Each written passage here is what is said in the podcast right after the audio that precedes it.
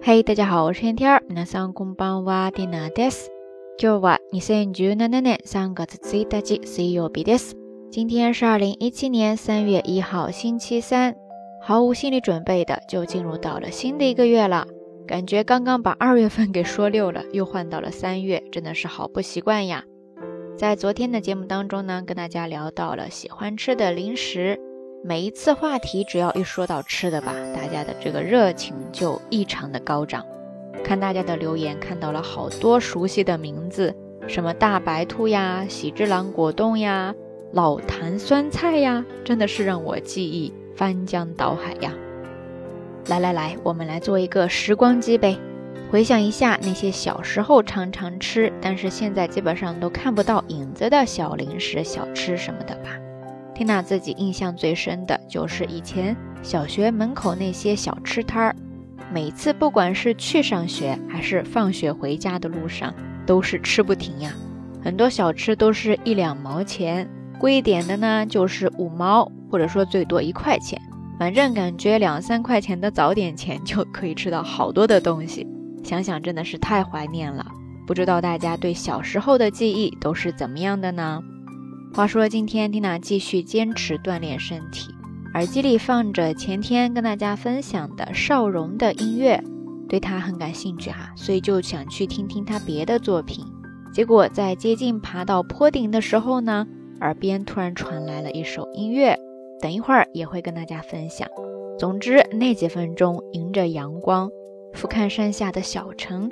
再看远处神户海港，在光斑里闪闪熠熠的，瞬间就觉得生活怎么可以这么这么的美好，幸福真的是来的毫无征兆啊！所以呢，就有了今天节目当中想要跟大家分享的这个非常简单，但是在日常生活当中出现频率非常高的一个单词，好像在之前的节目当中也提到过，但是节目期数太多了，听了自己也不确定了。反正大家就当一个复习吧，我们多看几个例句哈。首先这个单词呢叫做いきなり、いきなり、いきなりですね。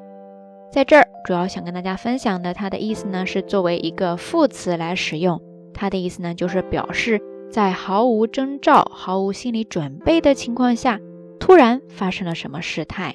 你可以直接把它翻译成突然、冷不丁的这些意思。 但是呢，他在这儿主要是强调毫無征兆、毫无心理准备这样一个情况哈。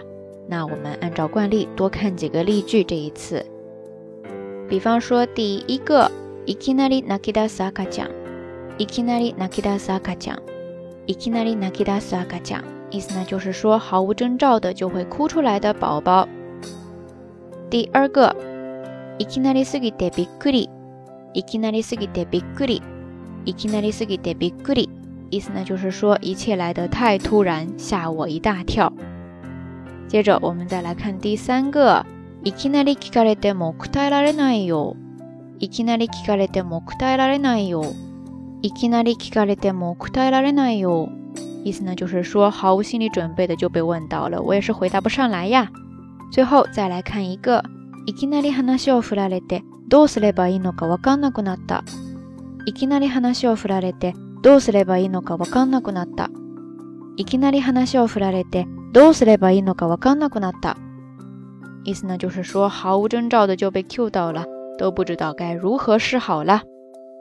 OK，以上跟大家分享的这四个呢，就是在平时的日常生活当中还会比较常听到的一些例句表达方式。感兴趣的朋友呢，不妨可以把它们都记下来。 然后在之后的学习过程当中，可以活学活用起来哈。好啦，说到这儿呢，咱们这一期的晚安就要暂时先跟大家说再见了。那今天的节目当中，想要跟大家互动的话题也非常的简单，就是欢迎大家在评论区下方跟缇娜，也跟所有的听友一起分享哈，你最近一次毫无防备的经历。